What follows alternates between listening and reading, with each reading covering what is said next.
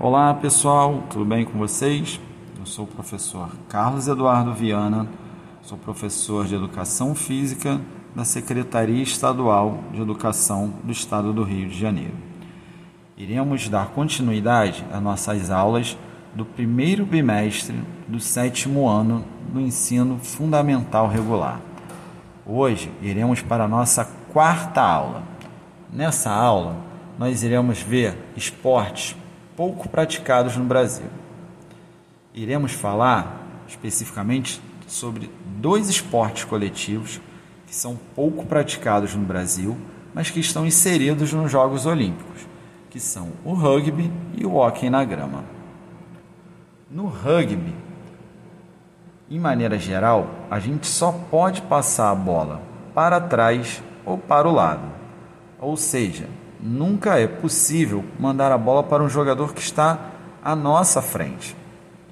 Os ataques, por sua vez, são realizados em meio às corridas de quem está com a posse da bola. Sendo possível dar um passe para frente somente com, com um chute. Os únicos que podem perseguir a bola são que estão a, em linha atrás ou o próprio chutador. No rugby, o ponto é realizado quando a gente consegue ir com a bola dominada até a linha de fundo adversária. Nisso, a gente vai marcar cinco pontos e vamos ter direito a fazer um chute num gol bem diferente do nosso futebol normal. E se você acertar dentro do gol, você ganha mais dois pontos. Então, cada ataque finalizado, a gente pode chegar a sete pontos. O rugby, ele lembra muito também o futebol americano, só que sem aqueles equipamentos todos de proteção. Iremos falar também sobre o hockey na grama. Nos tempos o hóquei na grama já era praticado desde os tempos dos faraós. Arqueólogos descobriram desenhos de 4 mil anos no Egito com homens uma espécie de taco praticando um jogo muito parecido com o hóquei. Nas Olimpíadas, ele entrou dentro de uma edição olímpica na Olimpíada de Londres em 1908. Os ingleses no século XVIII deram a forma atual que ele é praticado até os dias de hoje. Oficiais do exército levaram a países que faziam parte do Império Britânico, fazendo com que ele fosse espalhado no mundo inteiro.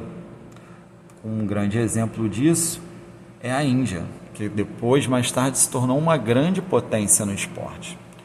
Atualmente, o hockey ele pode ser jogado sobre patins sobre o gelo e jogado na grama também.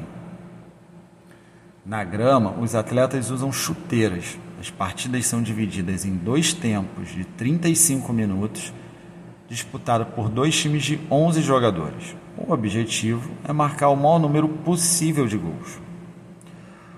O hockey sobre a grama chegou no Brasil no final do século XIX, também trazido por ingleses que vieram para cá para trabalhar. Bom, espero que vocês tenham gostado dessa quarta aula. Espero que vocês tenham, tenham tido curiosidade de vivenciar essas duas modalidades, que apesar de não serem populares no Brasil, são praticadas aqui no nosso país e são atividades muito bacanas. Desejo a todos vocês um grande abraço, se cuidem e até a nossa próxima aula. Valeu, gente!